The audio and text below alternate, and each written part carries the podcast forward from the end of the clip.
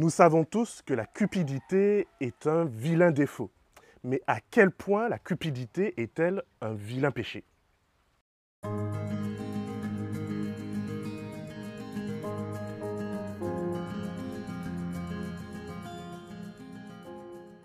Je suis heureux de te retrouver pour cette nouvelle capsule Croître en Christ. Comme tu peux le voir, j'ai enfin pu me payer les services d'un technicien hollywoodien et il m'a fait un magnifique décor. Bon, ce n'est pas un fond vert, je te rassure, mais je suis heureux en tout cas de pouvoir t'accueillir dans ce petit moment de repos que, Dieu me permet d'avoir et de pouvoir malgré tout te partager cette petite réflexion biblique qui, je l'espère, t'aidera à grandir davantage dans ta connaissance et dans ta loyauté envers le Christ. Croître en Christ, c'est une émission que je te propose chaque semaine où justement tu peux découvrir les textes bibliques et je te propose d'y aller en profondeur, je te propose de les rafraîchir, je te propose vraiment une approche assez particulière qui permet de connecter un petit peu les textes entre eux et de révéler petit à petit le caractère du Christ à travers l'ensemble de la Bible. Aujourd'hui, nous continuons notre thématique sur la gestion de nos ressources, particulièrement sur nos ressources financières. Nous avons vu jusqu'ici que le problème que la Bible pointe du doigt, ce n'est pas le fait d'avoir de la ressource, ce n'est même pas le fait de chercher à avoir de la ressource, mais c'est justement la façon dont l'argent peut transformer notre cœur, peut transformer notre être, pour que petit à petit, sans parfois sans même s'en rendre compte, nous passions d'une personne généreuse à une personne complètement avare. Et justement, l'avarice, ça va être un petit peu le sujet d'aujourd'hui. Pour comprendre un petit peu mieux les dangers de l'avarice, je te propose d'aller dans Actes chapitre 5. Au début de ce chapitre, nous voyons un scénario assez bizarre. Il se trouve que, alors que le peuple euh, d'Israël accepte de plus en plus de rejoindre la nouvelle religion que le Christ a fondée, et que il y a à Jérusalem une église naissante qu'on appelle l'église primitive. Dans cette église, tout n'est pas rose. Dans cette église, tout ne va pas comme sur des roulettes. Pourtant, au chapitre précédent, au chapitre 4, on nous parle de comment il y existe une générosité incroyable au sein de cette Église. On nous explique comment chacun va même jusqu'à vendre sa maison, ses champs, les biens qu'il possède pour l'offrir à l'Église et permettre ainsi à ce que chacun puisse avoir exactement ce qu'il lui faut pour vivre. Le chapitre 4, la fin du chapitre 4 nous dit même qu'il n'y avait aucun pauvre dans l'Église primitive c'est vraiment quelque chose d'extraordinaire. La pauvreté du temps de la Bible, la pauvreté du temps des apôtres, c'était vraiment quelque chose de très marqué. La plupart des gens qui vivaient dans cette pauvreté n'allaient pas dépasser 25-30 ans, tandis que ceux qui vivaient dans les palais pouvaient, eux, atteindre des âges tels que nous les connaissons aujourd'hui, 70 ans, 80 ans. C'est pour te montrer l'écart qu'il pouvait y avoir en termes d'espérance de vie en fonction de où la loterie de la vie te permettait de naître. Et donc, avoir un tel écart, avoir une telle injustice entre les plus riches et les plus pauvres, après tout, qu'y a-t-il de plus qu'y a-t-il de plus de valeur que la vie? Et vivre 30 ans ou vivre 80 ans, c'est quand même une différence énorme. Et effectivement, cette différence, finalement, les personnes s'y étaient un petit peu habituées. On savait que n'être pauvre signifiait qu'on n'allait pas vivre longtemps, tandis que être riche signifiait une vie d'abondance, une vie de confort. Et c'est justement là que l'Église primitive va se démarquer. Contrairement à ce que j'entends parfois aujourd'hui, ils ne vont pas essayer de spiritualiser l'invitation de Jésus au jeune homme riche de vendre tout ce qu'il avait. Ils l'ont fait de manière concrète, de manière pragmatique, de manière réelle. Ils ont vendu, en tout cas pas tous, mais ceux qui avaient les moyens pour vendre, ont vendu leur maison, ont vendu leur terrain, et ils ont utilisé cet argent pour garantir que dans l'Église primitive, il y ait une égalité de ressources. Mais voilà, contrairement au communisme d'aujourd'hui, ce don de soi, ce don de ce que l'on possède, n'était pas une obligation avec des apôtres, une autorité ecclésiale qui surveillait que chacun le fasse, c'était vraiment quelque chose qui relevait de la générosité du cœur. Chacun devait être entièrement libre de décider si oui ou non le don était quelque chose que Dieu, l'Esprit de Dieu, l'appelait à faire. Et il se trouve que comme trop souvent, on veut les bénédictions, on veut la reconnaissance spirituelle d'être une bonne personne, mais lorsqu'il s'agit ensuite de faire le sacrifice nécessaire pour obtenir ce statut, c'est là que souvent le bas blesse. Et je vous présente donc Anania, Zafira, qui sont donc un couple qui décide de vendre un champ. Mais ils se mettent d'accord ensemble, et j'apprécie énormément que le texte signifie que le mari se met d'accord avec son épouse, parce que ce n'est pas pour dire que c'était que le mari qui prenait des décisions. Non, les deux se mettent d'accord pour pouvoir vendre leur champ, garder une partie de l'argent, mais dire, eh bien voilà, nous avons tout vendu, et donc nous sommes des chrétiens extrêmement pieux, nous sommes des cœurs extrêmement généreux. Et c'est là justement que Pierre va intervenir et va signifier son désaccord, et non pas seulement le sien, mais celui même de l'Esprit Saint. Et tu vois, ce passage est souvent utilisé pour justement dénoncer euh, les dangers de l'avarice ou de la richesse. Mais encore une fois, ce passage ne dénonce pas le fait d'être riche. Ce passage dénonce le mensonge. Ce passage dénonce le fait de tromper, de mentir pour passer, pour se faire passer pour quelqu'un qu'on n'est pas réellement. Et c'est là où justement Pierre va intervenir et Pierre va leur dire Mais mes amis, ce n'est pas correct ce que vous faites. Pierre, c'est quand même un personnage intéressant, n'est-ce pas? Il est passé de disciple de Jésus, il est passé de personnage zélé pour la foi, pour défendre les intérêts de son maître, et puis lorsque Jésus va se laisser arrêter et va se laisser condamner, on aura ce Pierre qui va complètement se désagréger, ce Pierre qui va complètement s'effondrer et qui va se mettre à renier le Christ. Donc en quelque part, en ce qui me concerne en tout cas, je pense que Pierre devrait savoir quelque chose du mensonge, de la trahison, du fait de ne pas être à la hauteur de ce qu'on voudrait être.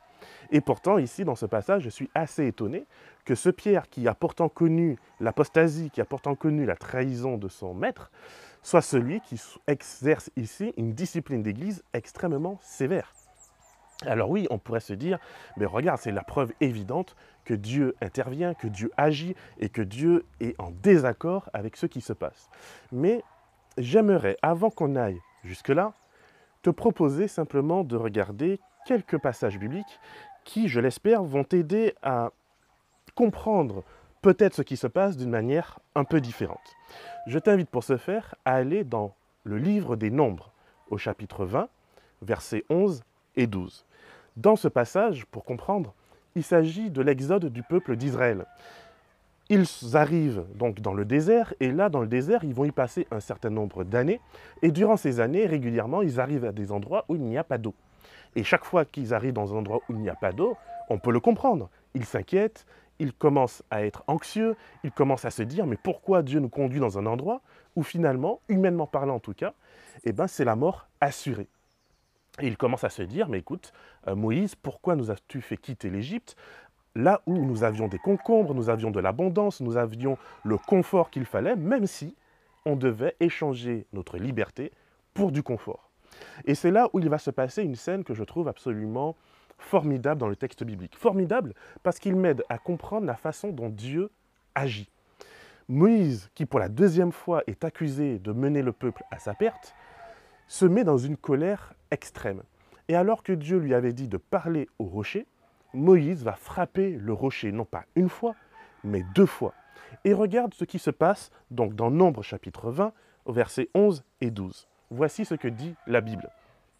Puis Moïse leva la main et frappa deux fois le rocher avec son bâton. Il sortit de l'eau en abondance. L'assemblée but, ainsi que le bétail. Alors l'Éternel dit à Moïse et à Aaron, puisque vous n'avez pas eu assez confiance en moi pour respecter ma sainteté devant les Israélites, vous ne ferez pas entrer cette assemblée dans le pays que je lui donne. Il y a quelque chose dans ce passage qui m'interpelle. Je ne sais pas si c'est la même chose pour toi. Mais comment est-ce possible que Moïse désobéisse à Dieu, frappe le rocher au lieu de lui parler, et que l'eau, malgré tout, sorte du rocher? Je te laisse quelques secondes pour y penser. Mais n'est-ce pas étrange de désobéir à Dieu et que malgré tout le miracle ait lieu? N'est-il pas étrange que Dieu s'exprime clairement en disant vous n'avez pas eu assez confiance ou dans d'autres versions, vous n'avez pas eu assez de foi en moi et donc je vais vous punir, c'est-à-dire que vous ne pourrez pas entrer dans la terre promise parce que vous n'avez pas respecté ma sainteté devant le peuple d'Israël, alors que non seulement l'eau a coulé du rocher, mais relisons ensemble, il sortit de l'eau en abondance. Ça veut dire que le miracle a eu lieu, non seulement le miracle a eu lieu, mais le miracle a été abondant. Et malgré la présence de miracle, c'est-à-dire que malgré la présence du surnaturel, l'action qui a eu lieu n'était pas conforme à la volonté de Dieu. Et c'est là où, mon ami, je t'invite vraiment à faire attention.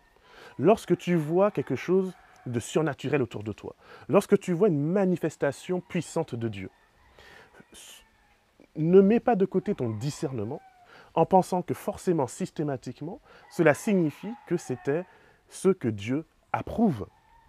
Dans le livre des actes, nous avons un autre épisode où les apôtres font quelque chose qui relève de leur tradition, qui relève de leur croyance, et on comprend quand même, puisque Dieu va se choisir un autre apôtre, que finalement ce qu'ils ont fait n'était pas à 100% dans la lignée de ce que Dieu voulait. C'est le tirage au sort de l'apôtre qui devait remplacer Judas qui s'est pendu.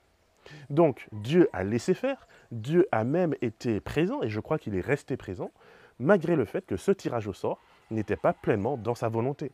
Et donc je me pose la question, est-ce que parce que Pierre a cette autorité, Pierre a cette capacité de pouvoir faire tomber quelqu'un raide mort, est-ce que c'est pour autant la volonté de Dieu? Je pose la question parce que quand j'observe la vie de Jésus, je vois que Jésus a fait face à des hypocrites. Jésus a fait face à des menteurs. Je te rappelle que Judas, un de ses apôtres, qui était un apôtre de confiance, puisqu'on lui avait donné la gestion des finances, il était ministre des Finances de, du gouvernement du Christ, Judas était un voleur, Judas était un menteur. Et pourtant, Jésus ne l'a pas fait tomber raide mort. Jésus a fait face à des pharisiens, Jésus a fait face à ses propres disciples qui manquaient de foi et qui, à plusieurs reprises, ont suscité chez lui un mouvement un peu d'agacement, voire même de colère, en disant, mais jusqu'à quand douterez-vous? Jusqu'à quand? Parce que je ne serai pas toujours avec vous pour venir rattraper vos erreurs, vos bêtises et vos mensonges. Pourtant, Jésus n'a jamais permis à sa puissance divine de pouvoir agir contre l'humanité, de pouvoir juger l'humanité. Et c'est la raison pour laquelle, lorsque j'observe l'histoire biblique, je vois que les prophètes avant Jésus ont utilisé leur puissance, y compris pour des jugements parfois terribles, sévères. Je pense à Élisée qui fait sortir deux ours des bois et qui massacre 40 enfants. Tu imagines? 40 enfants qui ont le malheur de se moquer du prophète et qui, en conséquence, se retrouvent absolument massacrés. Était-ce pleinement la volonté de Dieu lorsque je vois comment Jésus, lui, accueille les enfants, comment Jésus les aime, comment Jésus les entoure, comment Jésus les bénit, je ne pense pas, et j'en suis assez convaincu, que Jésus, s'il avait été à la place d'Élisée, aurait lui fait sortir des ours pour pouvoir déchiqueter ses enfants. Alors, qu'est-ce à dire?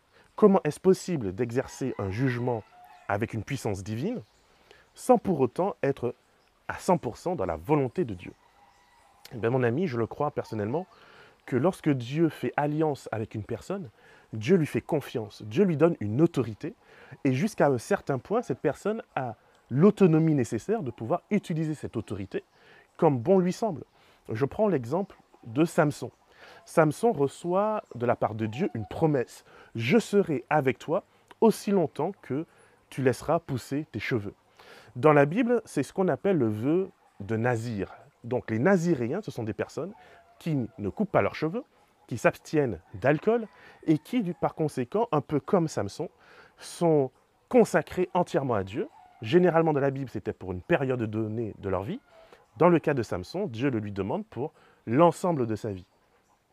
Et pourtant, je te ferai remarquer que Samson va transgresser les uns après les autres chacun des éléments qui constituent l'alliance que Dieu a avec lui jusqu'à aller à se faire couper les cheveux.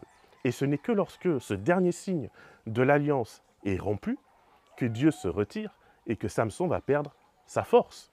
Mais lorsque Samson tue des Philistins et qu'il touche donc des cadavres, ce qui est impur, ce qui n'est pas censé toucher, il garde sa force. Lorsque Samson va vers des prostituées, qui sont par définition dans la Bible impures, il garde sa force. Lorsque Samson tue un lion, récupère deux semaines plus tard le miel dans la gueule de ce lion, donc du miel doublement impur. Samson conserve sa force. Dieu ne fonctionne pas comme dans les films Disney où il faut à chaque fois sortir la bonne formule magique pour permettre au miracle d'avoir lieu. Dieu fait confiance. Dieu se donne à l'humain dans une relation réciproque, en tout cas qu'il le souhaite, réciproque, de confiance et de relation. Malheureusement, on le voit régulièrement à travers l'histoire humaine, cette confiance est constamment trahie, cette confiance est constamment abusée. Et je crois qu'ici encore, nous avons une situation qui certes n'est peut-être pas entièrement contraire à la volonté de Dieu, mais je ne crois pas que l'action de Pierre envers ce couple représente l'ultime euh, amour de Dieu pour les humains. Imagine une église dans laquelle chaque personne qui ferait une bêtise, qui mentirait, qui serait hypocrite, tomberait mort. Je crois personnellement que nos églises seraient un petit peu vides.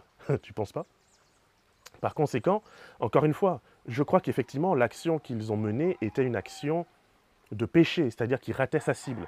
Une action qui était contraire à l'Esprit de Dieu et une action qui finalement tentait de tromper Dieu. Et Pierre a raison de dire on ne peut pas tromper Dieu. Et cela montre que dans le cœur de ces personnes, il y avait vraiment un manque de conversion. Or, notre rôle, et particulièrement en tant qu'Église, c'est d'accompagner et d'aider les personnes vers une conversion pleine et entière, pas de les faire tomber reine mort. Autrement, encore une fois, l'Église se viderait et n'aurait plus de personnes à aimer, à accompagner et à faire grandir. Un dernier exemple qui nous montre comment euh, je crois que Dieu agit, c'est que je crois que même les anges reçoivent eux aussi une autorité. Ils reçoivent eux aussi une capacité d'autogestion. Je te propose d'aller dans Daniel chapitre 4, versets 14 à 15. C'est lorsque le roi Nabuchodonosor reçoit une vision et que dans cette vision, on lui annonce justement un jugement de Dieu qui va venir et s'abattre sur lui. Mais je t'invite à observer vraiment le chapitre 4, donc le verset 14, où il est dit, cette parole, donc le jugement à venir, cette parole, est un décret des veilleurs, cette décision est un ordre des saints, afin que les êtres vivants, donc les êtres humains, reconnaissent que le Très-Haut domine sur toute royauté humaine, qu'il la donne à qui il le désire, et qu'il peut y faire accéder le plus bas des hommes. Voilà le rêve que j'ai eu, moi le roi Nebuchadnezzar. Quant à toi, Daniel, donne-en l'explication, puisque tous les sages de mon royaume sont incapables de me la faire connaître. Toi, tu en es capable, car il y a en toi l'esprit des dieux saints. Si comme moi tu as lu ce passage avec attention, tu te dis, mais comment ça les veilleurs? Qui sont-ils? Et pourquoi ce sont les veilleurs qui exercent un jugement afin que les humains reconnaissent l'autorité de Dieu? Étrange, n'est-ce pas? Dans la Bible, les veilleurs renvoient à un concept culturel bien connu de l'époque qui parle des anges. Les veilleurs, ce sont donc les anges de Dieu qui ont la responsabilité de veiller sur la création divine et de pouvoir, à un certain moment, intervenir lorsque quelque chose n'est pas complètement conforme à la volonté de Dieu.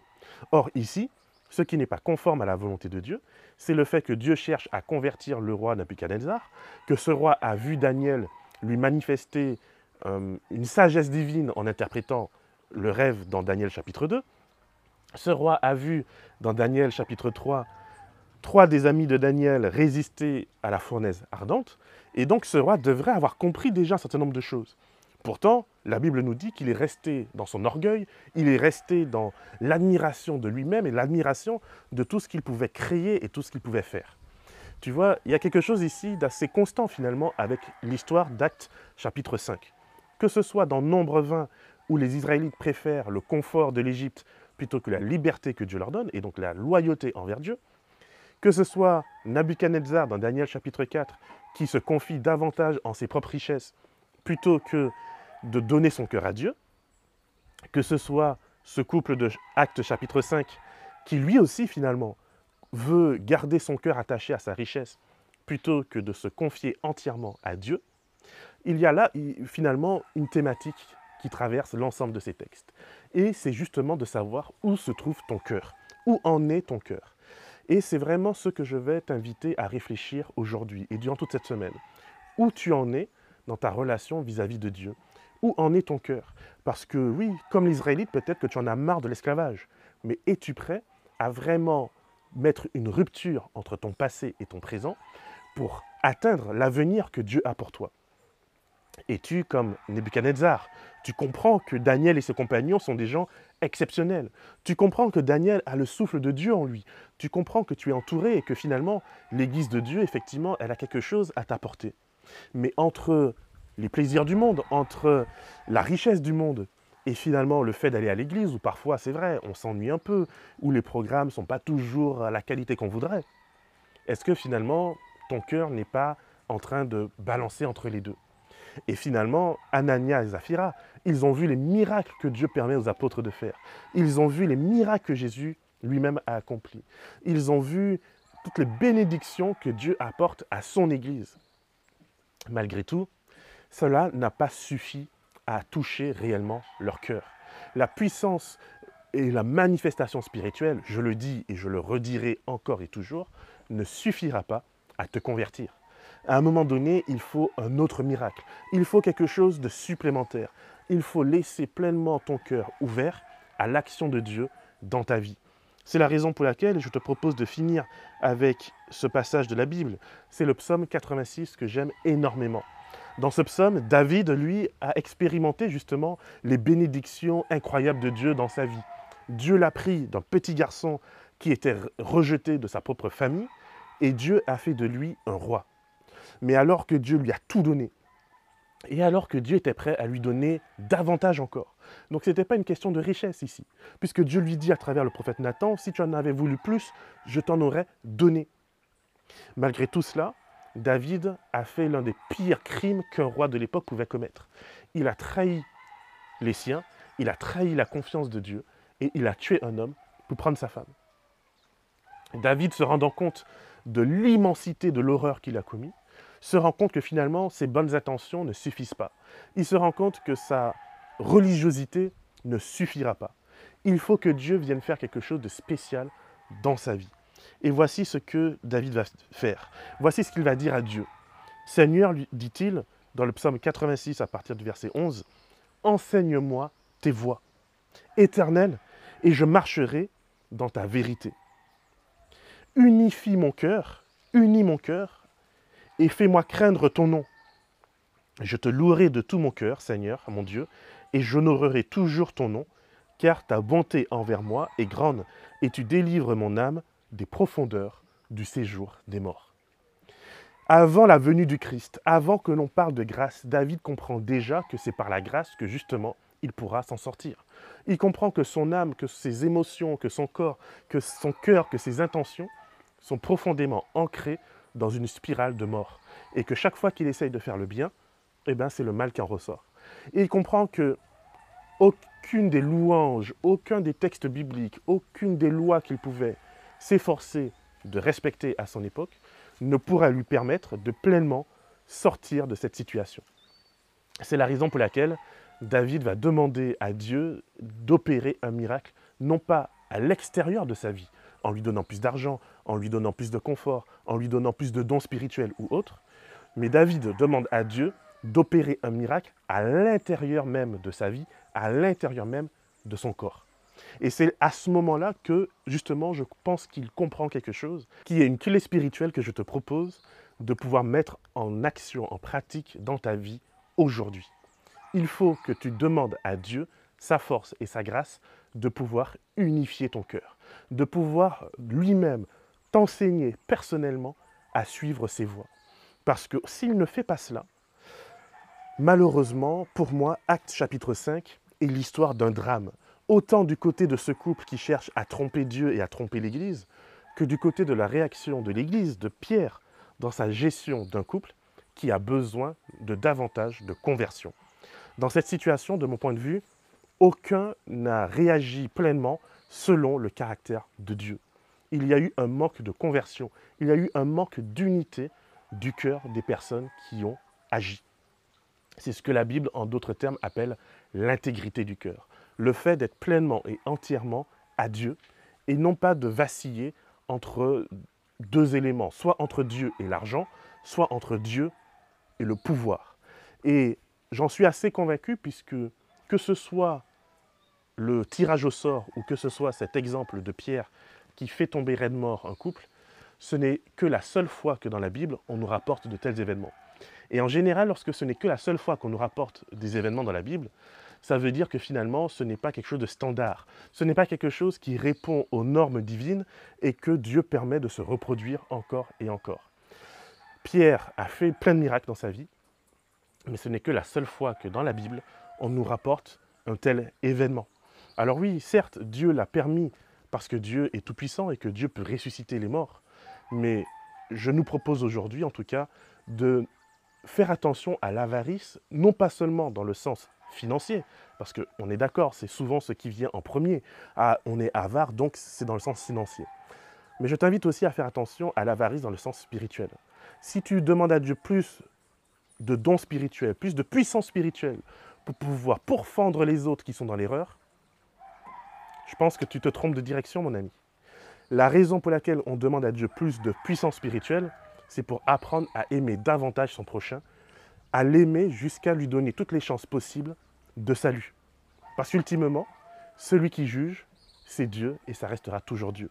Or, le Christ, pour le moment, est venu non pas pour juger, mais pour nous sauver. Je t'invite donc à ce que, en lisant ce texte, tu puisses voir vraiment tout ce qui s'y trouve, autant du point de vue de Pierre et de, sa, de son usage des dons que Dieu lui a donnés, que d'Anania et Zaphira dans l'usage des ressources financières que Dieu leur a données. Chacun a reçu des dons, mais malheureusement dans cette histoire, je ne suis pas certain que chaque partie ait fait le meilleur usage de ces dons qu'ils ont reçus. Et aujourd'hui encore, je crois que c'est les mêmes dangers qui nous guettent. Nous pouvons facilement dénoncer ceux qui sont amoureux de maman, et nous pouvons facilement dénoncer celles et ceux qui se laissent piéger dans le système économique de notre monde. Mais faisons aussi attention à ne pas échanger l'amour pour l'abondance financière pour l'amour de l'abondance spirituelle, simplement pour pouvoir l'utiliser contre les autres, plutôt que de l'utiliser pour les autres et pour leur salut. Je t'invite en tout cas à ce que cela soit pour toi une source d'inspiration et que dans ta recherche de proximité avec Dieu, tu puisses lui demander, comme je le lui demande chaque jour, d'unifier ton cœur, de ressouder ton cœur, afin que entièrement, dans ton être, dans ton corps, dans ton âme et dans ta pensée, tu puisses être pleinement sous l'autorité de Dieu et en harmonie avec son cœur. Que le Seigneur te garde et te bénisse et qu'il fasse de toi une source de bénédiction pour l'éternité.